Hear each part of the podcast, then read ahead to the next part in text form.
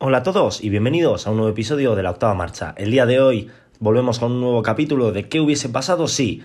En este caso, ¿qué hubiese pasado si Senna no hubiese muerto en el fatídico Gran Premio de Imola de 1994? Así que apagamos el semáforo y arrancamos.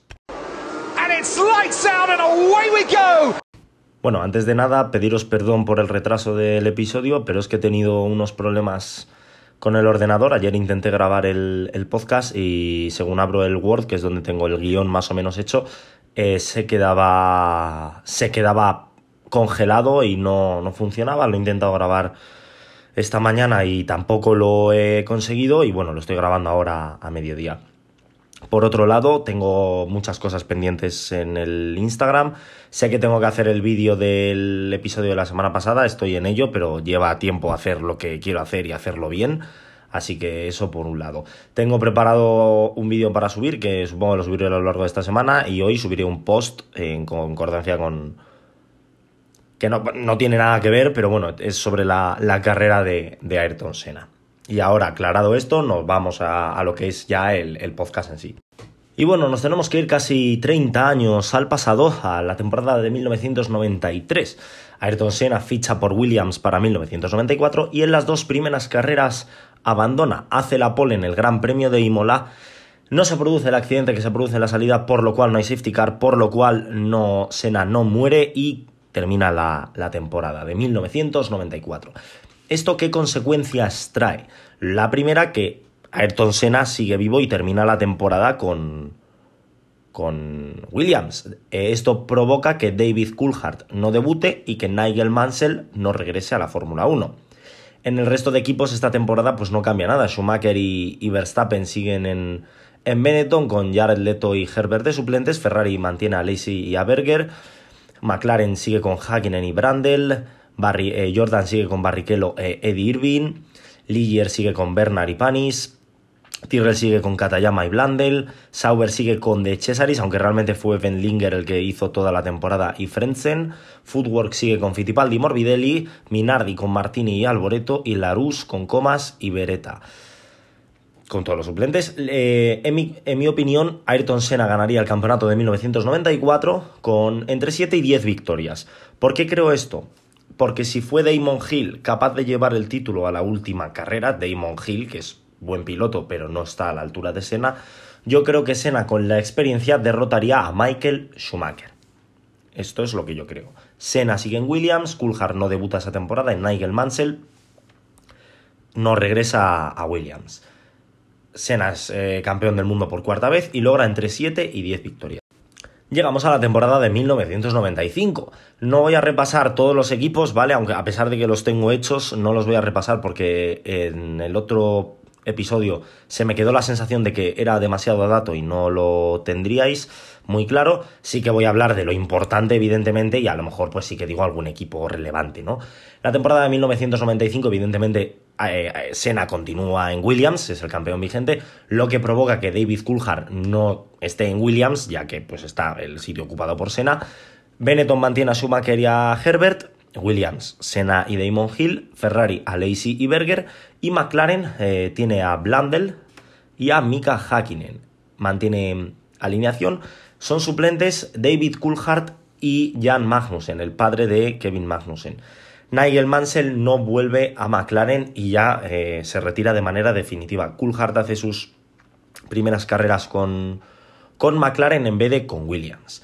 En la temporada de 1995, Senna es subcampeón, obtiene entre 4 y 6 victorias y Michael Schumacher consigue el campeonato del mundo con Benetton, ya que eh, la diferencia de puntos de Benetton ese año fue demasiado grande como para que Ayrton Senna pudiese salvar los cuarenta y tantos puntos que le metió Schumacher a Hill. Sí que creo que hubiese estado un poquito más reñido, pero aún así Schumacher hubiese sido superior.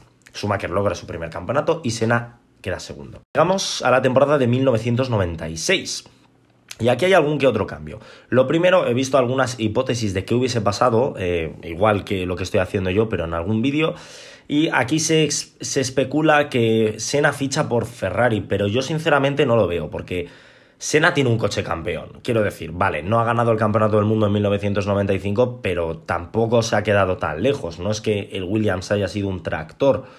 Sigue con el motor Renault, sigue teniendo un coche fuerte, no le veo el sentido de que Senna se vaya a Ferrari así por las risas. Porque sí, que Senna quiere devolver a Ferrari a la gloria, que sí, que no te digo yo que no, pero que no creo que fuese así. Para mí, en 1996, Senna se mantiene en Williams, lo que provoca el, la siguiente, el siguiente efecto dominó. Al Senna mantenerse en Williams, eh, Damon Hill o Jacques Villeneuve, uno de los dos se tiene que ir fuera. Ya que Damon Hill no ha ganado nada y no ha estado cerca en ninguna de las dos temporadas, el que se va es Hill.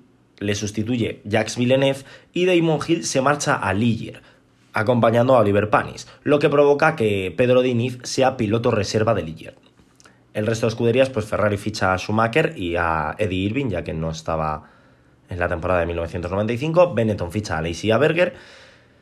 Y McLaren eh, mantiene a Hakkinen y saca a Blandel para fichar a Coulthard como pasó en la, en la realidad. El resto de equipos pues sigue, sigue igual.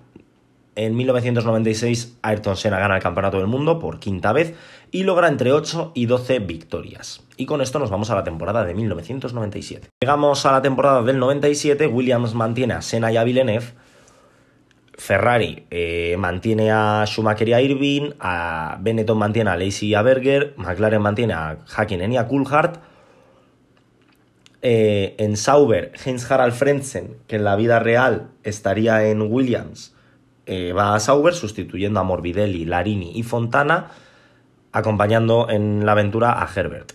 Em, eh, Damon Hill abandona Ligier para irse a Arrows con Pedro Diniz. Y Ligier, eh, que no sé ahora mismo qué equipo es, porque creo que cambió. Creo que es uh, Stuart, no estoy seguro, o Prost, uno de los dos. Creo que es Prost. Vale, Prost ficha a Nakano para sustituir a, a Damon Hill. Esta temporada pues vuelve a ser una gran victoria de, Williams. Ayrton Senna logra su sexto campeonato del mundo por delante de Jacques Villeneuve y Michael Schumacher, que pelearon el Mundial. Logra entre 7 y 10 victorias, pero yo creo que lo hubiese sentenciado bastante antes de la, de la última carrera. Vale, hasta aquí tenemos los cambios del 94. Schumacher no sería dos veces campeón del mundo a estas alturas, tan solo hubiese logrado un mundial. Damon Hill y Jacques Villeneuve no tendrían campeonatos del mundo. Williams eh, cambia de motores para la temporada del 98 y esto provoca algunos cambios. Llegamos a la temporada del 98. Hakkinen y Coulthard encabezan McLaren, Ferrari y eh, está encabezado por Schumacher e Eddie Irving, Williams eh, mantiene a Villeneuve y ficha a Heinz Harald Frentzen, Jordan mantiene a Damon Hill y a... No, ficha, perdón, a Damon Hill y a Ralph Schumacher, que ya estaba, sustituyendo a Fisichella, que se marcha a Benetton. Y su compañero de equipo es nada más y nada menos que el seis veces y el piloto más laureado de la historia en este momento, Ayrton Senna, el seis veces campeón del mundo, que reemplaza a Alexander Wurz. Creo que es algo bastante obvio. Senna ve que eh, entra a los motores Mecachrome, creo que se llamaba en la, temporada del 98, se huele el desastre de Williams, se marcha rápido de Williams y encuentra hueco en Benetton, ya que no va a fichar por Ferrari dos gallos en un corral no, vienen bien y el resto de equipos pues no, no convencen.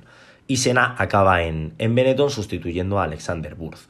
El resto, todo igual, no cambia absolutamente nada. Hakkinen gana su campeonato de, de 1998 y Sena logra entre 2 y 5 podios.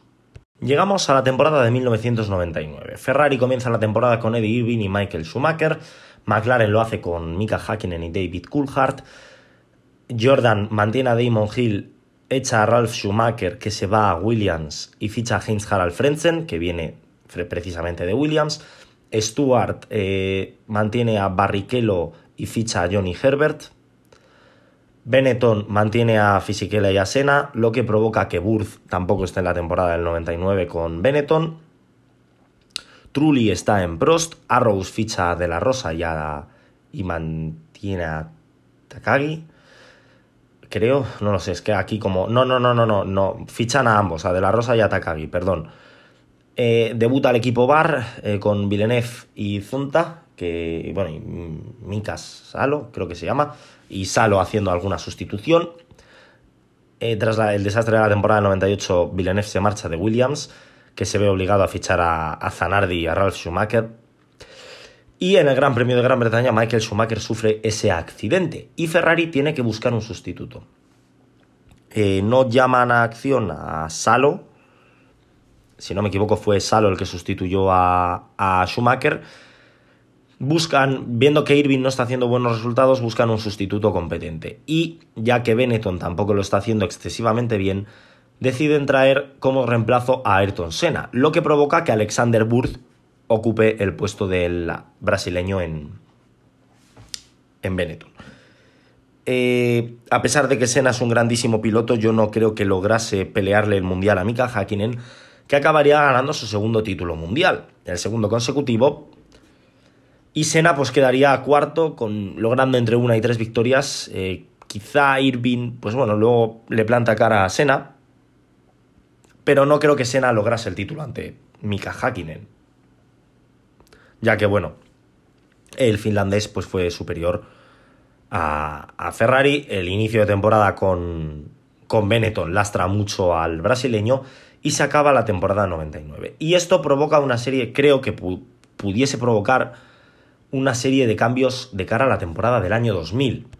Comenzamos con la temporada del año 2000, en Bar mantienen a Villeneuve y Azunta, el equipo Minardi mantiene a Jenné y ficha a Matsakane, Arrows mantiene a De La Rosa y ficha a Jos Verstappen en sustitución de Takagi, Sauber eh, ficha a Salo en sustitución de Alesi y mantiene a Diniz. Alesi se va a Prost sustituyendo a Panis y fichan a Heifel en sustitución de Trulli.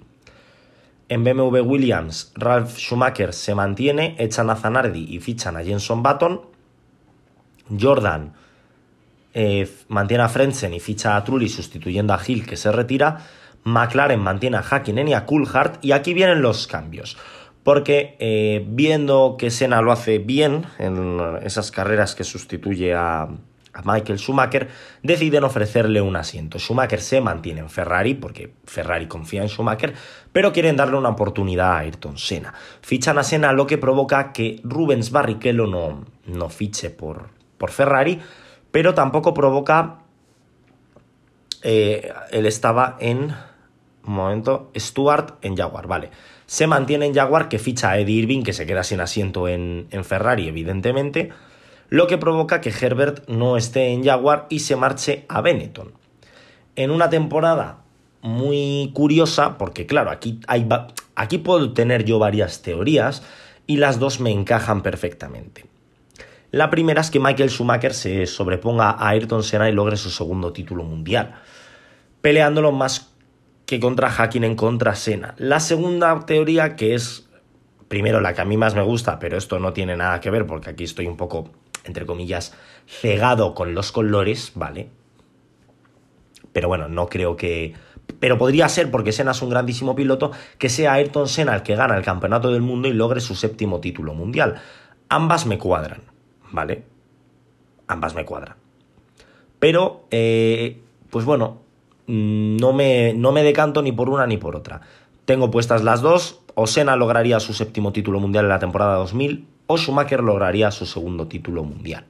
Y con esto, tras esa temporada 2000, en la temporada 2001 ya no lo he hecho, ¿vale? Ya no he, tirado más hacia más del hilo, porque sí que considero que en ambos casos, ya ganase Schumacher el segundo título o Senna fuese siete veces campeón del mundo, Ayrton Senna se retiraría. ¿Por qué? Porque Ayrton Senna en la temporada 2000 cumple 40 años, hubiese cumplido 40 años. Eh, en la Fórmula 1, llevaría en la Fórmula 1 desde 1984, lo que equivaldría a 17 temporadas, que es una cifra bastante buena. Oye, no nos vamos a mentir. Entonces Senna consideraría que, había, que ha cumplido un ciclo en la Fórmula 1 y acabaría retirándose. Ahora voy a hacer un pequeño resumen de lo que hubiese pasado.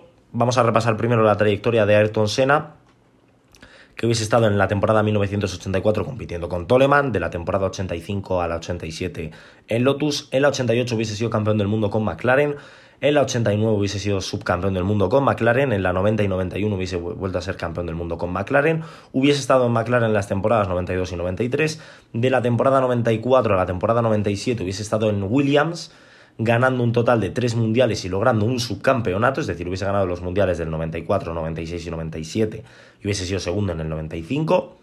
En la temporada 98 y 99 hubiese estado en Benetton. En la temporada 99 hubiese compartido eh, escuderías, tanto Benetton como Ferrari, y en la temporada 2000 hubiese estado en Ferrari, logrando o bien el campeonato o bien el subcampeonato. Hubiese pasado por seis equipos en su, en su trayectoria, hubiese logrado siete campeonatos, entre seis y siete campeonatos del mundo y muchas victorias. No he puesto el número de victorias, pero más o menos calculo que hubiese logrado pues unas 60, 70 victorias con facilidad. ¿Vale? Pues si tenemos las 41 que logró, le sumamos la, media de 10 en el 96, perdón, de 8 quedan en el 94, voy a hacerlo 9 para que sean 50 en el 94 hubiese acabado con 50 victorias, en el 95 serían 55 victorias, en el 96 serían 65 victorias, pues hubiese sido hasta más. 65 y 8 pues son 73, 73 y 2, 75 y ponle que la temporada pues otras 6, unas 80 victorias tranquilamente hubiese logrado el piloto brasileño, aparte de un montón de podios, un montón de poles, etcétera, etcétera. Y ahora voy a ir haciendo un repaso muy muy rápido de todas las temporadas, ¿vale? Eh, no voy a ir como me como antes que he ido temporada por temporada tranquilamente. En la temporada 94 Senna se mantiene en Williams al no fallecer, eh, Coulthard no debuta y Mansell no regresa a la Fórmula 1. Senna logra su cuarto título mundial derrotando a Michael Schumacher. En la temporada 95 al mantenerse Senna en Williams provoca que David Coulthard no esté en esa escudería y se vaya como piloto reserva a McLaren, debutando en algunas carreras sustituyendo a Blandel o a Hakkinen. Ahora mismo no recuerdo bien eh, Senna no puede con Schumacher y eh, el alemán logra su primer título mundial. En la temporada 96, eh, Senna se mantiene en Williams, lo que provoca que Damon Hill se vaya a Ligier y Diniz sea piloto reserva de la escudería Ligier. En McLaren eh, se marcha Blandel para que debute David Coulthard. En la temporada 96, en la realidad, Coulthard sí que se va a McLaren, pero la diferencia es que no tendría dos años de experiencia en Williams. Senna logra el quinto campeonato del mundo, logrando entre 8 y 12 victorias. En la temporada de 1997, eh, Ayrton Senna se mantiene en Williams, lo que provoca eh, el cambio, bueno, eh, Villeneuve debut, bueno, ya hubiese debutado en la temporada 96, es Heinz Harald Frentzen el que no se va a Williams y, entra, y se va a Sauber, sustituyendo a Morbidelli, Larini y Fontana. Damon Hill ficha por la escudería Arrows y Senna logra el sexto campeonato del mundo, logrando entre 7 y 10 victorias. En la temporada de 1998 Senna abandona a Williams viendo el desastre que se avecinaba ese puesto eh, lo ocupa Heinz Harald Frentzen, Senna se marcha a Benetton, provocando que eh, Alexander Wurz no esté con ellos esa temporada, y Hakkinen logra su primer campeonato del mundo, al Benetton no tener un coche competitivo. En la temporada 99, eh, Senna se mantiene en Benetton, lo que provoca que Alexander Wurz no esté con Benetton esa temporada, y sea Senna el sustituto de Schumacher en Ferrari y Burz sustituya a Senna en Benetton. Senna no logra ganarle el Mundial a Hakkinen, que logra su segundo título y se mantiene con una y tres victorias. Tras probar la miel en los labios con la escudería Ferrari, le ofrece un contrato a Ayrton Senna, lo que provoca que Eddie Irving se marche a Jaguar, en vez de haciendo equipo con Herbert, que acabaría yendo a Benetton sustituyendo a Senna, hace equipo con Barrichello. Y Senna o bien logra el séptimo mundial o Schumacher hubiese logrado el segundo.